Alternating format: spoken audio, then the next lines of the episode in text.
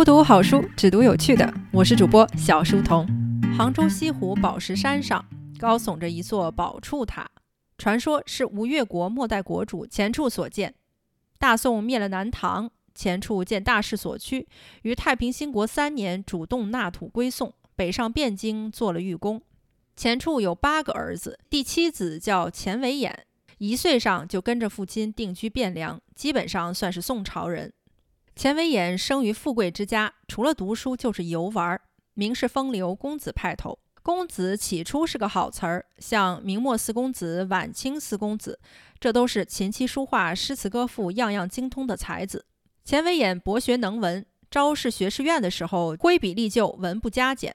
宋真宗看了大为欣赏，改迁太府少卿，又迁崇文院秘阁。后来一路升迁，因为起点高，仕途还算顺利。公子就是公子，并不会理家。他有一个珊瑚笔格，平日有所珍惜，常置案头。子弟谁想多要花费，就给他藏起来。钱威演心疼啊，就悬红追找。过两天，孩子们谎称找着了，钱公欣然以十贯钱赎回。一年丢个七八次也不怀疑。欧阳修当时在他手下为官，亲眼目睹。同僚们说起来都觉得这位爷天性醇厚，也太单纯了。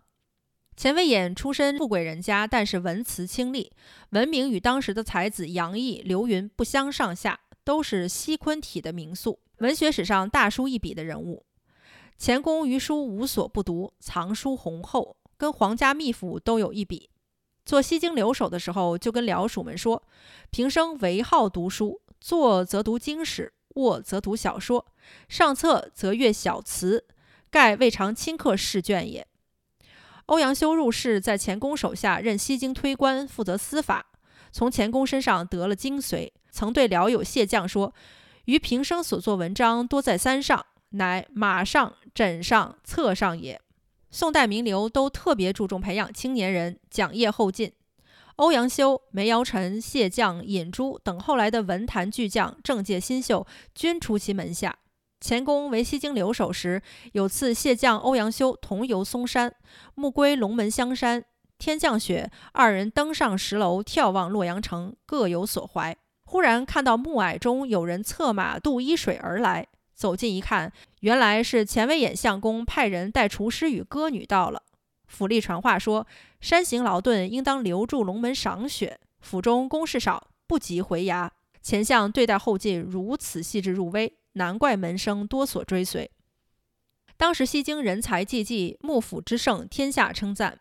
又有知名进士十人追随谢将欧阳修门下，王父、王尚公等人为其首。钱维演与门生故吏饮酒作赋，日日行乐，几无虚日。有一天，钱维演与众人出了洛阳南城长夏门，来到五桥，钱维演屏退其从，步行拜访郭延清。郭老年过八十，不知是钱相，蔬果水酒招待客人，相谈甚欢。天幕衙记来催请钱相回府，郭老方知这是西京留守相公，并不加礼。临行送至柴门，说乡野之人未曾至府庭，就不回访相公了。钱维演感慨良多，怅然对诸公说：“斯人视富贵为何物？惭愧啊！文人才子们在一起，也不都是饮酒行乐。”往往也会研讨经济文章，有时聚在白居易的故居普明院，面对唐九老画像，自钱维演以下，谢将、欧阳修、尹洙、梅圣宇等依次作画。钱府里新建双桂楼，西城新修了林园驿，钱相命欧阳修、尹洙等人为文记之。后来这些诗文集成一册，名为《都听闲话》。出身豪门是好事，但是降国豪门肯定影响上升空间。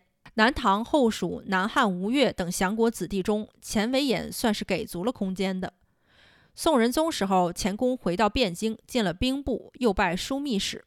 旧历枢密使必须加检校官及三公九卿等荣誉称号，但是钱维演没有加检校官，仅以尚书充任枢密使。当时是朝廷故意为之，以别于本朝擢升的官员。钱维演对此耿耿于怀，曾与人说。吾平生不足者，唯不得于黄纸上压字耳。宋朝任命宰相、枢密使级别的高官，要用黄色或白色的麻纸写官告，叫做将麻。钱维演做西京留守与枢密使都没有使用黄马纸书写官告，这是他一生的遗憾。但是钱维演确实也不适合当官，书生气十足，往往站错队，不是慢半拍就是跟不上。丁谓与寇准争斗，他投靠丁谓，与之结为儿女亲家。丁谓把寇准逐出朝廷，贬官雷州。钱维演推波助澜，在枢密院的名录上删除了寇准，行文时写为逆准。后来丁谓出事，为求自保，又屡屡撇清关系，两边不讨好。他还是外戚时，将妹妹嫁给刘太后的哥哥刘美。刘太后上仙，他上书请为刘太后配真宗庙，又为其子娶了郭皇后的妹妹。郭皇后被废，受到牵连。御史中丞范讽弹劾他善意宗庙，且与后家通婚姻。几件事情合在一起，落平张氏，取消了他的宰相待遇。初为崇信军节度使，归本镇，即刻赴任，不能待在京城。不久之后，就死在了随州任上。死了之后，因为谥号还有一番曲折。太常寺认为，按照谥法，敏而好学曰文，贪而拜官曰墨，请示文墨，建议给他谥号是文墨，钱文墨公。其实挺难听的。钱家后人不干呀，于是就将官司打到了朝廷。仁宗皇帝下诏，请翰林学士承旨张德相调查处理此事。一番调查之后，钱维演确实没有贪污渎职之罪，而且晚年改过自新，诚惶诚恐，值得同情。取谥法里追悔前过曰思字，改谥号为思。野史里常说钱思公，就是这个结论。